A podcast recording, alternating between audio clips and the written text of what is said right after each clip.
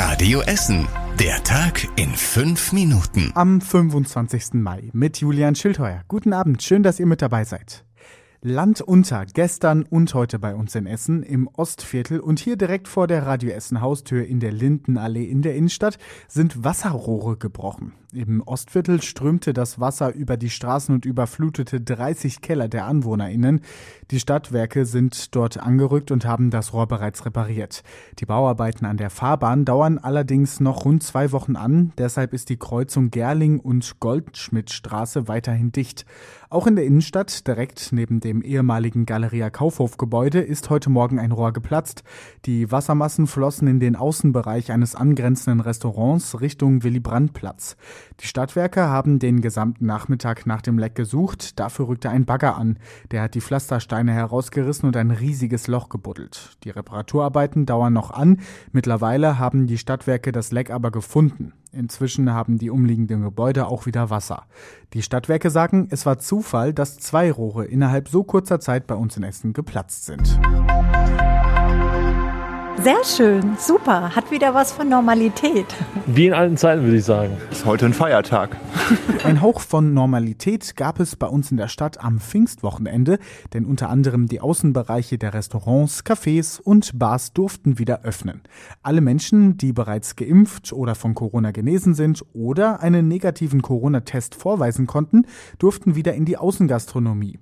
In den Cafés und Restaurants waren am Wochenende draußen fast alle Stühle besetzt, unter anderem in Rüttenscheid und der Innenstadt. Auch im Chefs und im Butchers in Werden war es voll. Die Wirte und GastronomInnen haben auf Radio Essen Nachfrage fast durchweg positives Feedback gegeben. Alle hätten sich gut an die Regeln gehalten und einen negativen Corona-Test mitgebracht. Auch das Grugerbad war am Wochenende das erste Mal in diesem Jahr geöffnet. Trotz teilweise nur 10 Grad draußen sind schon direkt viele Menschen zum Schwimmen gekommen. Die Liegewiese Wiese bleibt aber erstmal noch gesperrt. Am Pfingstwochenende gab es bei uns in Essen aber auch einen größeren Aufreger. Denn das Testzentrum in der Krugerhalle war am gestrigen Pfingstmontag dicht, obwohl hunderte Menschen einen Termin gebucht hatten. Die standen dann zu ihrer eigenen Überraschung vor verschlossenen Türen. Viele von euch haben sich deshalb bei Radio Essen gemeldet und wir haben deshalb mal beim Betreiber des Corona-Testzentrums in der Krugerhalle nachgefragt, warum so viele Menschen trotz Termin nicht getestet wurden. Der Betreiber sagte auf Radio Essen Nachfrage, es habe einen Fehler im Buchungssystem gegeben. Das System habe den gestrigen Montag nicht als Feiertag erkannt und Termine gebucht, obwohl das Testzentrum geschlossen war. Die Lolli-Tests an den Grundschulen bei uns in der Stadt funktionieren offenbar inzwischen etwas besser. Es seien genug Tests vorhanden und die Ergebnisse kämen meist schon am selben Abend, heißt es zum Beispiel von der Herder-Schule in Frohnhausen. Es gibt aber auch noch Probleme. An der Hackerschule in Werden lagen letzte Woche zum Beispiel für eine Klasse die Testergebnisse nicht rechtzeitig vor.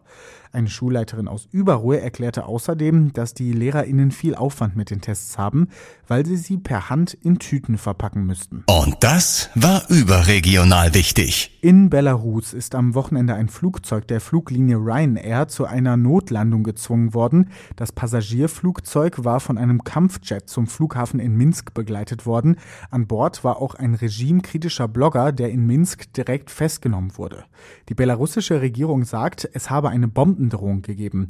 Die EU glaubt das nicht und hat deshalb mehrere Sanktionen verhängt. Die belarussische Fluglinie darf im EU-Luftraum nicht mehr fliegen, starten oder landen. Außerdem hat die EU die Geldkonten von mehreren belarussischen PolitikerInnen eingefroren. Und es gab noch eine Meldung aus der Welt des Sports. Hansi Flick wird neuer Bundestrainer. Nach der Europameisterschaft in diesem Sommer übernimmt Flick für Joachim Löw. Flick war zuletzt der Trainer des FC Bayern München und hat als Co-Trainer von Jogi Löw den Weltmeistertitel mit der deutschen Nationalmannschaft im Jahr 2014 geholt. Und zum Schluss der Blick aufs Wetter. Es lockert am Abend ein bisschen auf, allerdings ist es ziemlich windig bei uns in der Stadt und immer wieder kommt auch Regen runter. So heftige Gewitter wie heute Nachmittag bleiben bleiben aber zum Glück aus. Morgen geht es dann mit etwas Regen und heftigeren Windböen weiter. Am Nachmittag zeigt sich dann endlich mal wieder die Sonne. Und die nächsten Nachrichten aus Essen gibt es morgen früh ab 6 Uhr in der Radio Essen Frühschicht. Und natürlich könnt ihr sie jederzeit nachlesen online auf radioessen.de. Ich wünsche euch noch einen schönen Abend. Das war der Tag in fünf Minuten. Diesen und alle weiteren Radio Essen Podcasts findet ihr auf radioessen.de und überall da, wo es Podcasts gibt.